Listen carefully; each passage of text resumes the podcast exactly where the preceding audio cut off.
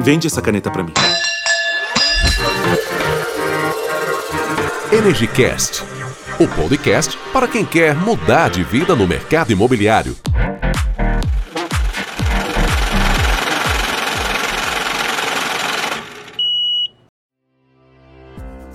Fala galera, estamos dando continuidade aqui à nossa série de capítulos, episódios de investimentos imobiliários. E hoje o Sanches, agora o Sanches vai falar um pouco mais sobre mercado financeiro versus mercado imobiliário, né Sanches? É isso aí, vamos lá Davi. Boa tarde a todos, continuando aí o nosso podcast. Bom, basicamente, mercado financeiro versus mercado imobiliário são os dois mercados que movimentam a economia de um país. Né? Quando, uh, quando um vai bem, o outro vai, vai na bota, vamos assim dizer, é, vai bem também.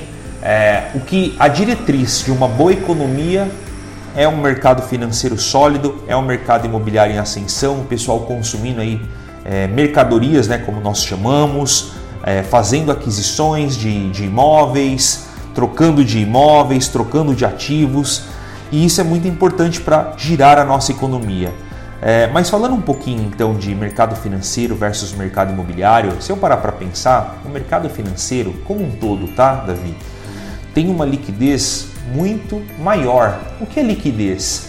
Se eu compro um título, por exemplo, eu tenho, eu coloquei 100 mil hoje, amanhã eu posso resgatar esse título. Isso, isso é chamado como um, é, liquidez D0. Né? D0 é imediata.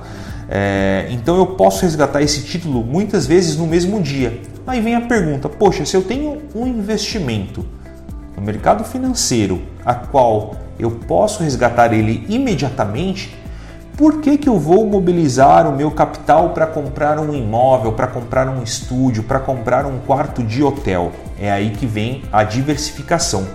O mercado financeiro ele é muito mais volátil. O que, que é isso? Tem muitos altos e baixos. Por exemplo, nós presenciamos isso aí. Vamos, é, vamos falar um exemplo claro no, no ano do Covid, 2020, pandemia. É, a, a, média da, da bolsa de valores ela perdeu 50% de valor. O que significa isso? O cara que tinha lá um patrimônio de 10 milhões, por exemplo, ele viu esse patrimônio encolher 50%. Imagina a cabeça de um investidor. 10 milhões hoje, dentro de uma semana, 14 dias, que foi o tempo que a bolsa caiu basicamente 30, 40%, você vê o seu patrimônio pela metade.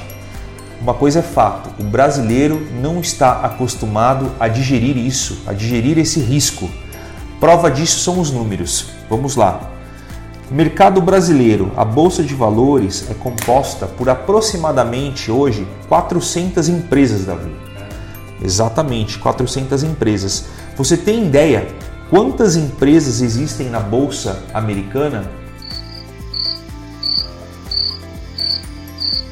5.460 empresas. Vamos aos números. No Brasil, o percentual que investe na bolsa de valores é de 1,52%. Nos Estados Unidos, 65% da população investe. Então, isso é um tema ainda embrionário no país. O brasileiro não está acostumado a ver o patrimônio dele é, cair aí 20, 30, 40% em um curto espaço de tempo.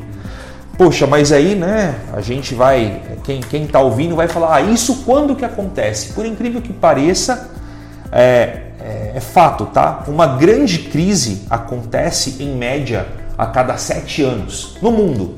Uma crise X, né? Como a crise de 29, é, subprime, enfim, a cada sete anos existe uma, uma grande crise. Essa do Covid foi um caso à parte. Por quê? É uma, uma crise de saúde, enfim. Caiu 30, 40, 50% em 15 dias. E isso é, o Brasil, por ser um país é, que tem um, um, rating não tão confiável, ele está mais suscetível a grandes quedas. O que seria um rating? Rating é a classificação, é a nota que um país tem sobre ser um bom pagador. Cada país tem um rating, né? Estados Unidos, por exemplo, AA, a mais, é, Também como os países africanos, rating é, C. Entendi. O Brasil é o rating B+, por exemplo.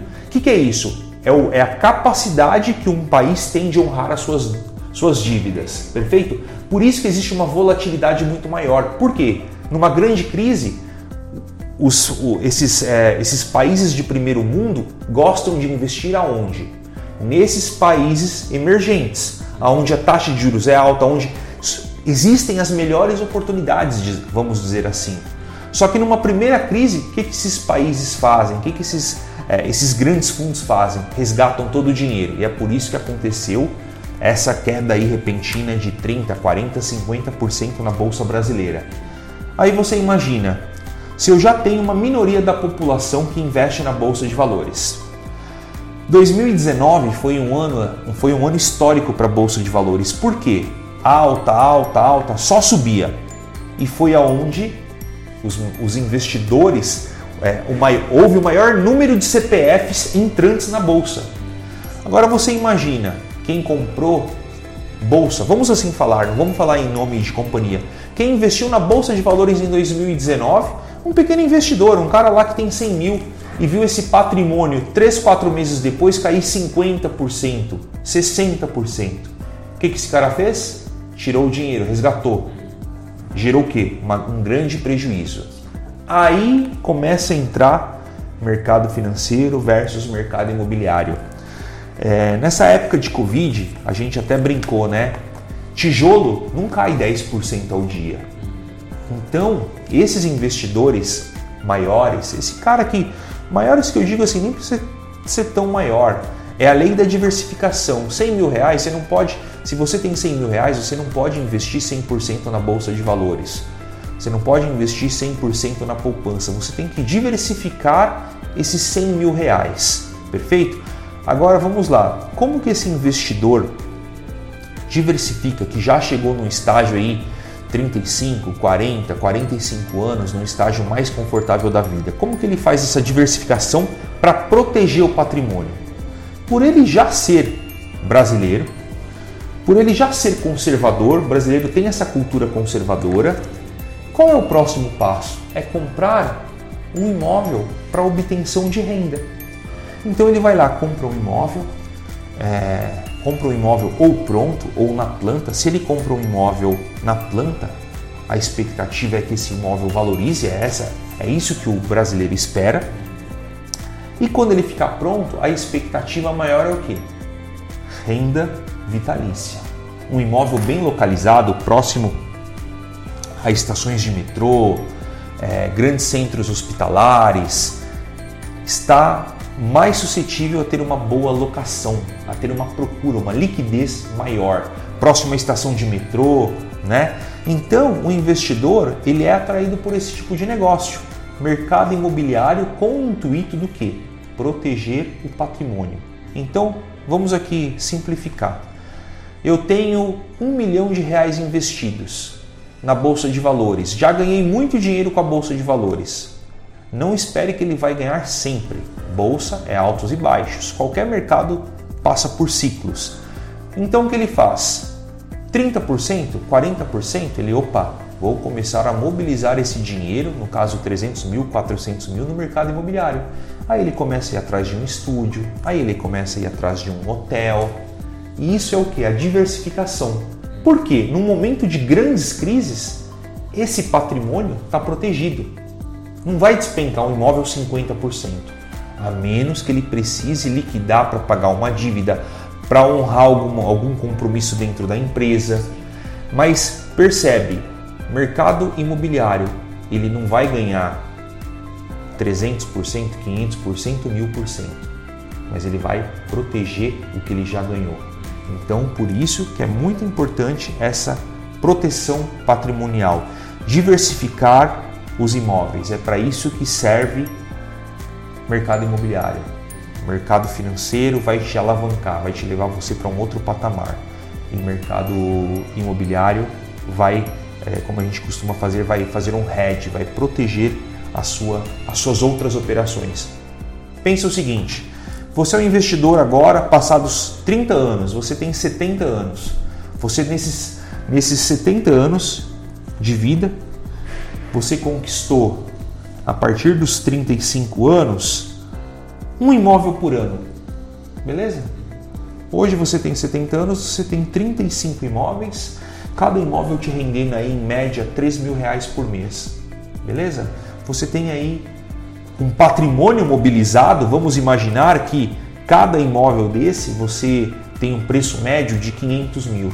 Faz aí 500 mil vezes 35. Você tem um patrimônio mobilizado de 15 milhões. Isso está te gerando uma receita. Vamos, vamos aqui também é, supor 3 mil reais cada imóvel vezes 35. Você tem uma renda de 115 mil reais. Por que eu estou falando isso? O cara que tem uma renda passiva de 115 mil reais, ele pode ir para qualquer mercado, ele pode arriscar mais. Então chega um, um, um momento da vida que essa proteção é super importante para ele continuar alavancando os negócios dele.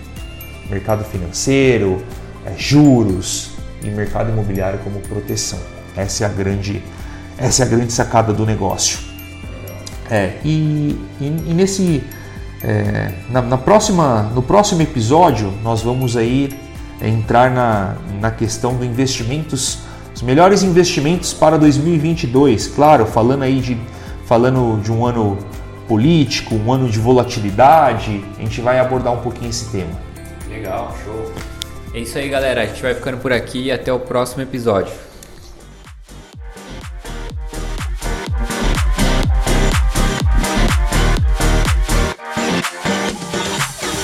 E siga nas redes sociais. Energia Imóveis no LinkedIn e YouTube. Arroba Energy Imóveis no Instagram e o site energiaimóveis.com.br.